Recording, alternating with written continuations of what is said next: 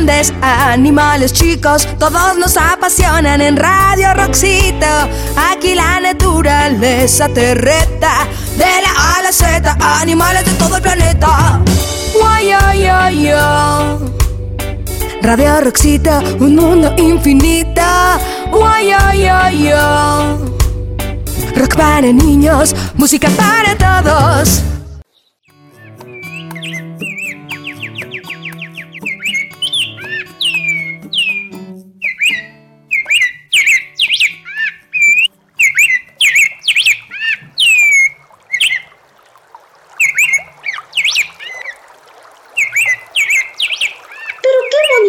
El día, creo que saldré a tomar un poco el sol. Hola, Ela. ¿Qué haces? ¿Estás ocupada? Para nada, Tizoc. Estaba a punto de salir al jardín porque está muy bonito el día y quería aprovechar para tomar un poco el sol. ¡Ay, calacas! Pues te acompaño.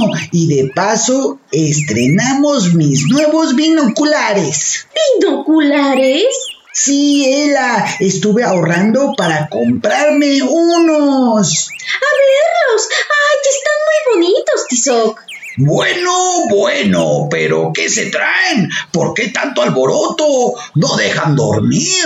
¡Ay, Cuetlas! ¡Ni aguantas nada! Cuetlas,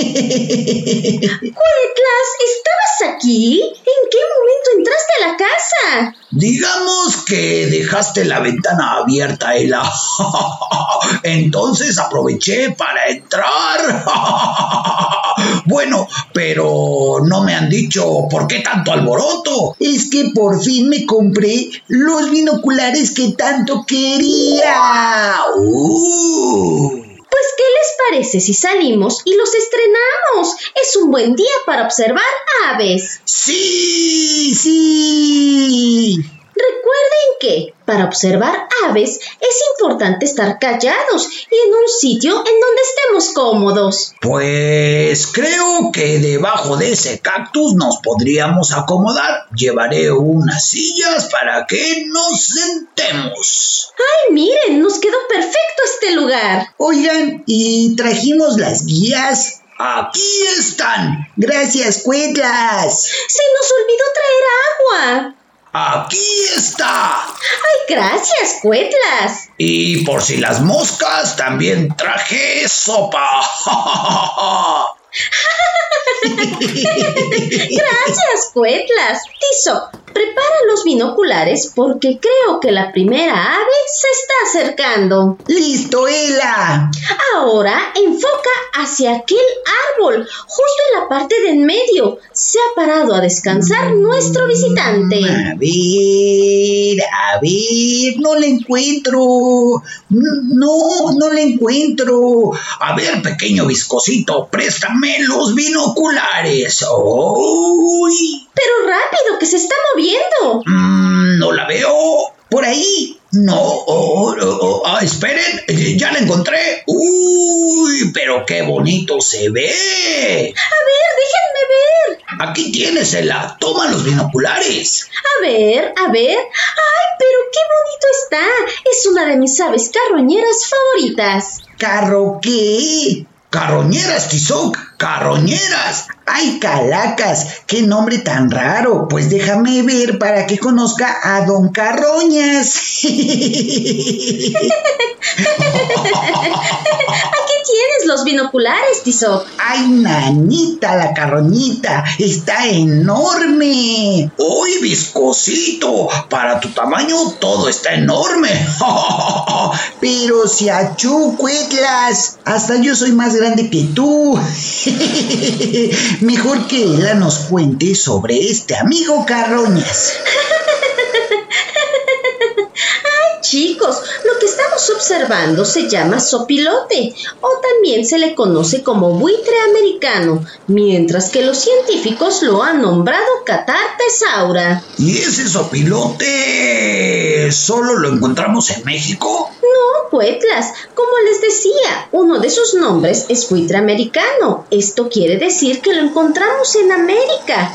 Y se distribuye desde el sur de Canadá hasta Argentina. Son aves de gran tamaño, ya que pueden medir hasta 80 centímetros de alto y sus alas extendidas hasta metro y medio. ¡Ay, calacas! Este amigo sí que nos anda comiendo.